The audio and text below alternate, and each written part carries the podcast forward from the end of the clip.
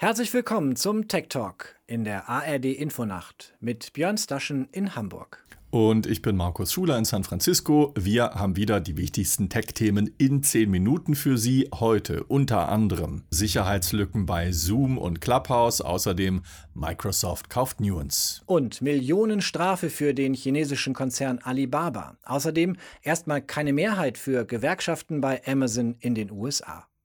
Einige Beauftragte für IT-Sicherheit in Unternehmen, Björn, die haben vergangene Woche geschwitzt, denn bei der jährlichen Tagung der Zero Day Initiative haben Hacker versucht, Sicherheitslücken zu entdecken und auszunutzen. Die Zero Day Initiative wurde 2005 gegründet. Hinter ihr steht das amerikanisch-japanische Unternehmen Trend Micro, Marco. Ziel ist, Hacker dafür zu bezahlen, dass sie Sicherheitslücken finden und diese dann an die betroffenen Unternehmen zu verkaufen, damit sie geschlossen werden. Der Name übrigens Zero Day Initiative äh, spricht über Hacks, die an dem Tag passieren, an dem solche Lücken gefunden werden. Dreimal im Jahr gibt es dafür den Wettbewerb Porn to Own. Porn to Own, also in etwa eine Seite hacken, um sie zu besitzen. Und dabei treten Experten für IT-Sicherheit live an, um eben Sicherheitslücken zu knacken. Unternehmen stellen ihre Plattformen aktiv zur Verfügung und das Ganze wird sogar auf YouTube gestreamt. Und auf YouTube sieht man, wie gerade einer der Sieger den letzten Durchgang absolviert. 200.000 Dollar haben zwei Holländer verdient. Die haben live vorgeführt, wie sie die Videokonferenzsoftware Zoom knacken. Denn bei diesem Durchgang ging es vor allem um Office-Plattformen passend zur Pandemie. Die beiden Holländer, Markus, haben etwa eine halbe Stunde gebraucht, um Zoom vorzuführen. Dan Kuiper und Thijs Alkemade von der holländischen IT-Sicherheitsfirma Computest gelang es quasi, einen Computer zu übernehmen, mit dem sie via Zoom-Videokonferenz verbunden waren. Die genauen Details sind unbekannt, weil Zoom nun Zeit bekommen soll, eben diese Lücke zu stopfen. Auf der einen Seite sicher keine gute Nachricht für Zoom-Calls, auf der anderen Seite hier sind echte Experten am Werk, die ihr Handwerk verstehen und viele Unternehmen sind froh, dass sie ihre Sicherheitslücken so kennenlernen, um sie zu stopfen, bevor sie von anderen, von echten, von kriminellen Hackern ausgenutzt werden. Keine gute Phase, Markus, für die IT-Sicherheit der Plattform in diesen Tagen.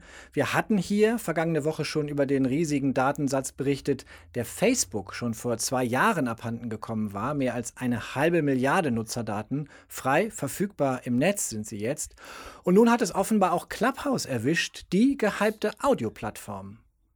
Die Website Cybernews berichtete als erste, rund 1,3 Millionen Datensätze von Clubhouse-Nutzerinnen und Nutzern, die seien online frei verfügbar, darunter Nutzername, Foto, Instagram-Account und Zahl der Follower, alle schön sauber verpackt in einer Datenbank wie handlich. Clubhouse reagiert darauf etwas verschnupft, Markus. In einem Tweet heißt es, Clubhouse sei nicht gehackt worden. Die Daten seien vielmehr frei verfügbar in den Profilen der einzelnen Nutzerinnen und Nutzer für jedermann abrufbar, auch über eine eigens von Clubhouse zur Verfügung gestellte Schnittstelle. Das ist nicht ganz falsch, Björn, denn es sind äh, die Profildaten, die in dem Datensatz verfügbar sind, keine Passwörter zum Beispiel. Andere aber zucken und sagen, wie steht es um euren Datenschutz, wenn diese Nutzerinfos einfach über eine Schnittstelle für jeder Mann und jeder Frau abrufbar sind?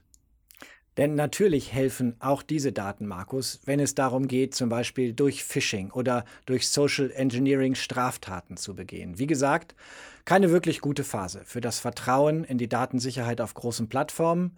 Schon letzte Woche war ja auch bekannt geworden, dass vom Karrierenetzwerk LinkedIn rund eine halbe Milliarde Daten gestohlen worden sein sollen. 500 Millionen Datensätze stehen in einem Hackerforum zum Verkauf, darunter Nutzer-IDs, E-Mail-Adressen, Telefonnummern und so weiter. Zwei Millionen dieser Daten wurden frei verfügbar geleakt. Damit wollen die Hacker zeigen, hey, seht her, diese Daten sind echt, wir besitzen sie wirklich.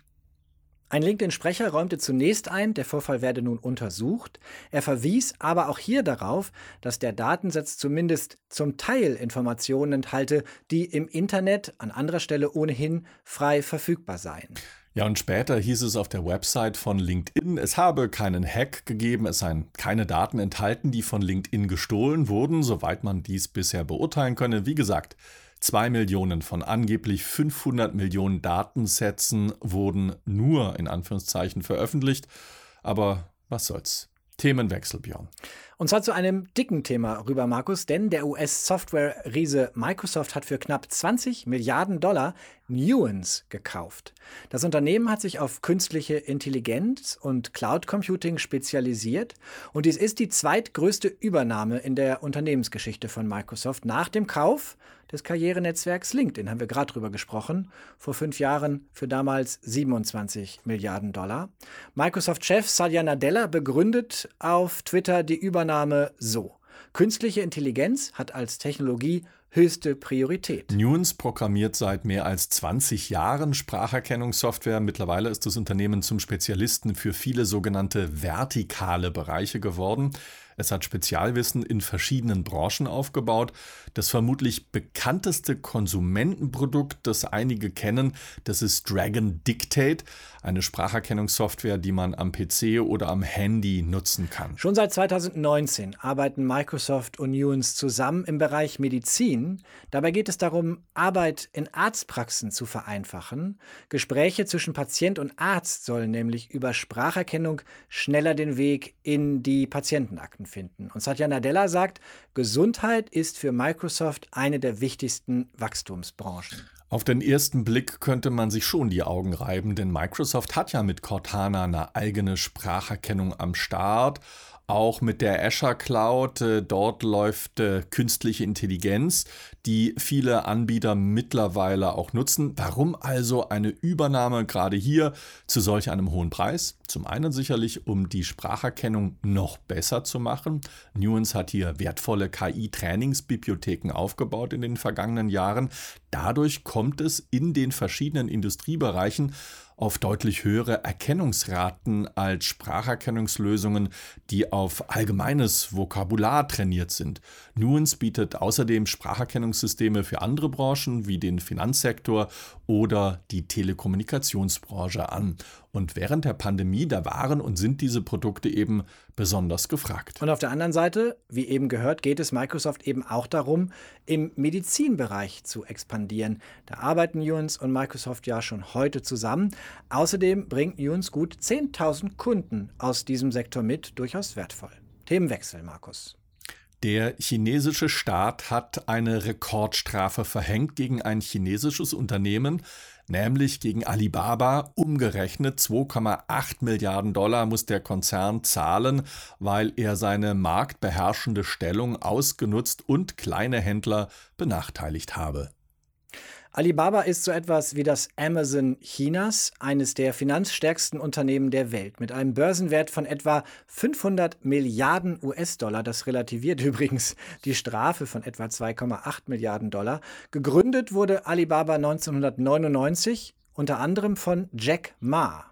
Und um diesen Jack Ma gab es seit vergangenem Herbst einiges Rätselraten, denn der Alibaba-Gründer war plötzlich aus der Öffentlichkeit verschwunden.